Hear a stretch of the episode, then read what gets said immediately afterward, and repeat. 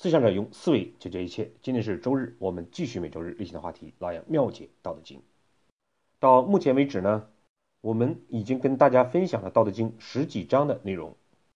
在分享的过程之中呢，大家可能都会有一种感触，《道德经》内容的本身呢就极其的晦涩难懂，而我们看到对它的解释呢，也往往是基于抽象、形而上的去解释。就比如说，我们今天分享的《道德经》第十五章，老子呢开篇就讲：“古之善为道者，微妙玄通，深不可识。”我们去查找相关的解释，往往呢会看到下面的内容：古代得道的人，幽微精妙、玄奥通达，他们的精神境界呢，不是一般人能够了解的。而这样的解释呢？往往就是形而上了，就是说，我们往往呢觉得他讲的是对的，但是呢，却不知道他与我们日常的生活或者工作有什么样的关系，可以怎么样去改变我们做事情的方式、为人的态度等等。因此呢，老杨在解释《道德经》内容的时候，不求高大上，而是呢力求能形而下的，尽可能的。与我们日常的工作生活联系在一起。从哲学的意义上来讲呢，《道德经》通篇讲的都是应然。应呢就是应该的应，然呢就是然而的然，就是事物本来应该的面目、应该的规律。而我们日常的做事方式可以称之为实然，就是我们实际的样子。按道理来讲呢。应然和实然之间去发现、去对比，就可以找到我们自身的问题，从而呢，让我们去行动，以便于去改善。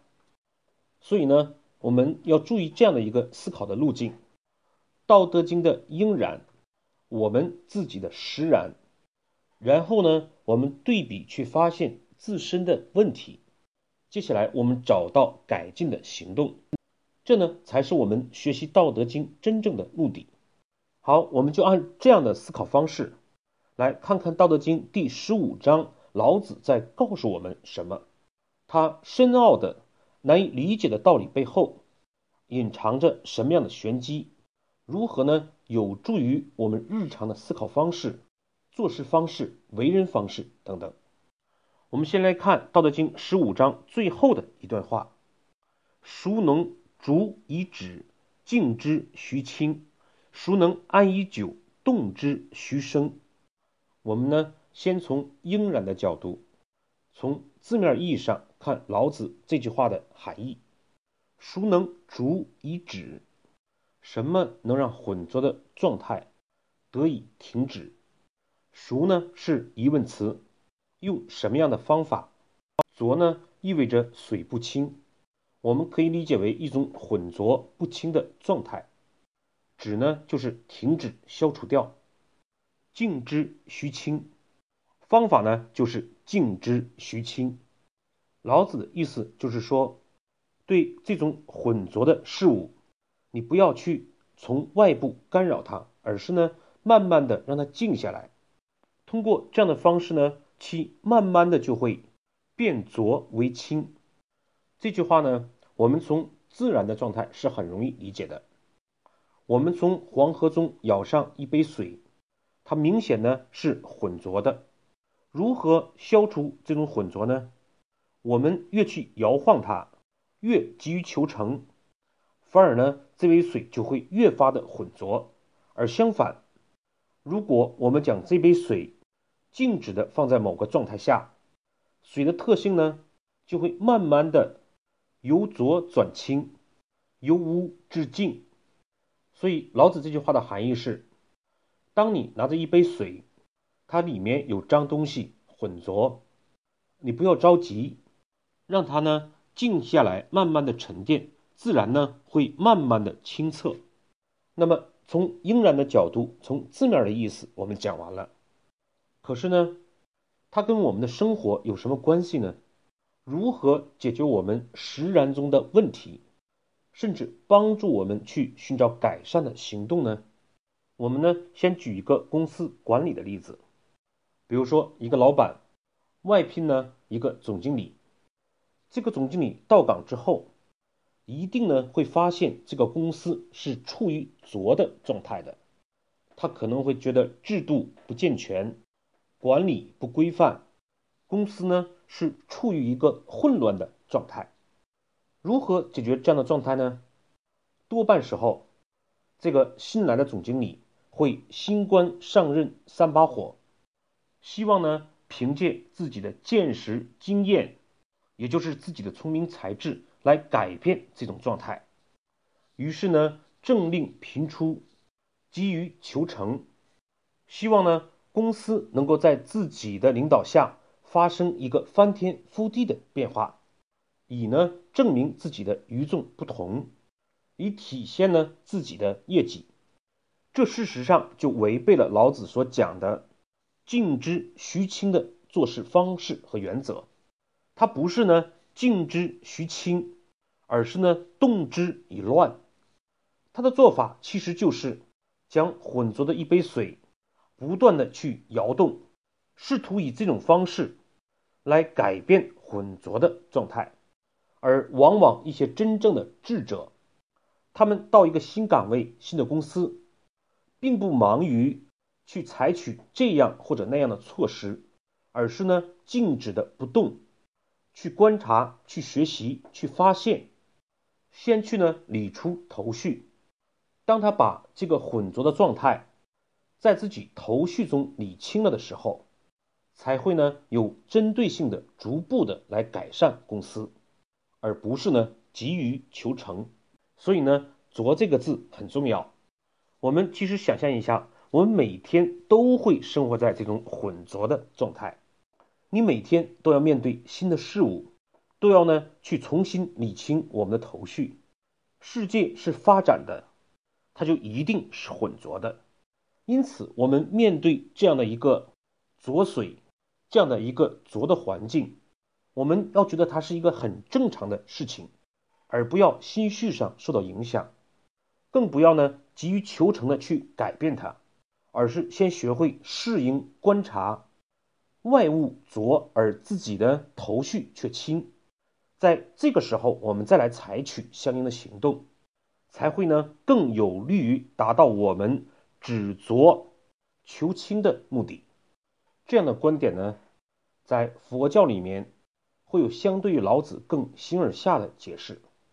释迦牟尼呢，甚至将浊分为五种状态，称之为五浊。它们呢，分别是劫浊、见浊、烦恼浊、众生浊和命浊。第一个劫浊呢，我们就可以理解为是指一个时代，比如说呢，你出生在文化大革命的时间，那么呢，我们今天所拥有的很多事情，比如说读书。正常的生活，而在那个时代却不可求，这就是劫浊。而何谓见浊呢？我们可以理解为知见不正。比如说呢，一个司机过红绿灯，他要看呢有没有警察或者摄像头，而不是呢基于对自己生命和交通规则的尊重，这就是知见不正了。这种知见不正呢，就必然导致他错误的行为。总有一天呢，他会因为闯红灯而付出代价。而第三个呢是烦恼浊，这个呢容易理解，我们的贪嗔痴等佛教所讲的呢，都会造成我们自身的烦恼。而接下来呢是众生浊，就是呢因为我们知见不正，被烦恼所困扰，往往呢就会出现错误的行为。比如说呢，我们现在看到一个老婆婆摔倒了，估计呢很少敢有人去将她扶起，这就是呢众生浊。最后呢就是命浊。何谓命浊？我们呢就可以理解为，由于呢所处的时代不好，知见错误，烦恼众多，于是呢更有不好的行为，这必然呢就会导致缩短我们的生命。降低呢我们精神生活的质量。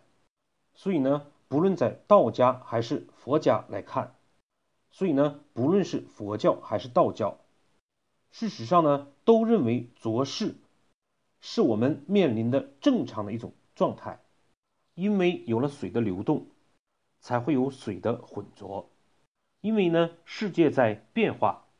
所以呢，才会有混浊现象的发生。我们承认了这一点，才能做到老子所讲的静。然后呢，才会出现徐清的我们需要的目的和结果。接下来，老子又讲：孰能安以久，动之徐生？什么方法呢？能让这种平静、稳定的局面保持长久？这就需要呢，动之徐生。也就是说，你不要停下来，要不断的创新，保持进步。这有一点居安思危的味道。在《易经》系辞里面，在《易经》系辞里面就有这样的说法：“是故君子安而不忘危。”而道家的很多思想呢，与《易经》呢是有一脉相承关系的。这种呢，不能因为安稳、平静。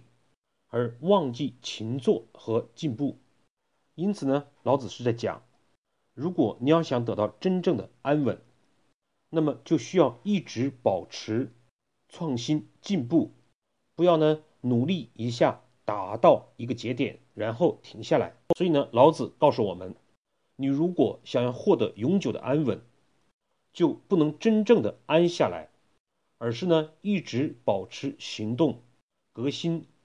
进步，不要呢一鼓作气，再而衰，三而竭，而是保持这种状态，匀速的、有韧性的坚持一件事情。用我们现在的话来讲，就是小步快走。因此，老子的这短短的两句话，直指呢我们常人容易犯的两大错误。第一，就是面对一个混浊的状态。我们不知道如何厘清，反而呢急于求成。另一个错误呢，就是我们往往取得了一定成绩，获得了一定成功，往往呢就会小富即安。其实呢，这个安是很有意思。安呢，上为宅，就是房子；下为女，就是娶老婆。我们知道呢，在古代的农业社会，兴宅娶亲是男子一生中。至关重要的两大事情，因此呢，老子这两句话就是要避免两个字“浊”和“安”。面对浊，我们要静之徐清，不要轻举妄动，急于求成；面对安，我们已经获得了一定的成绩，不要呢不思进取，像龟兔赛跑里面的兔子一样，革命还未成功，脚步却已经停了下来。正如呢毛泽东的那句名言：“夺取全国的胜利，这只是万里长征走完了第一步，今后的路更长、更艰巨、更伟大。”可惜的是呢，毛泽东看到了居安思危，可是自己呢，在文化大革命这件事情上，却犯了以乱治乱、急于求成的错误。我想呢，在毛泽东看来，他也一定是当时觉得。中国所面临的环境状态是一个浊的状态，而要改变它，毛泽东采用了一个激进的方式，这应该讲就违背了老子所讲的“静之徐清”。所以很多时候呢，我们往往呢最下策是小富即安，而中策呢是懂得居安思危，可是真正难的上策却是。静之徐清，不要呢看到危险，看到混浊就盲目的行动，而是理清头绪。在这方面，还有一个人呢，我们不可不提，这就是屈原。举世皆浊，唯我独清；举世皆醉，唯我独醒。悲剧的屈原呢，不能做到沧浪之水清兮，可以濯吾缨。沧浪之水浊兮，可以濯我足。河水呢，如果是清的，可以用来洗我的帽缨；河水呢，如果是浑浊的，可以用来洗我的脚。浑浊的河水呢，可以比喻为乱世暗世；而清澈的河水呢，可以比喻为清廉之士盛世。其实呢，一个人只要善于调整自己，盛世乱世都可以呢为自己所用。屈原呢本身值得尊敬，可是呢，他这种务实惹尘埃的理想境界，必然呢会将自己与社会割裂开来。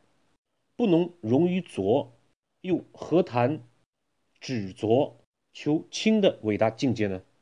好，我们把今天内容呢做一个总结。第一。我们人生在世呢，往往会遇到两种心结，或者说我们发展的瓶颈。一个呢就是面对浊，一个呢就是面对安。当我们面对浊的时候，往往急于求清，必然呢就会急于求成，忙中出错。而当我们的发展有了一定的安，获得了小成的时候，往往呢就会走向安逸。不思进取，这呢也就必然导致这种安稳和平静不能长久。第二，所以呢，老子给我们的建议是：面对浊要静之徐清，慢慢来，不要着急，保持内心的平静。而如何让这种安稳长久呢？就是我们不能停下脚步，不断革新自己，锐意进取。好，这次的分享呢，我们就到这里。谢谢各位的收听。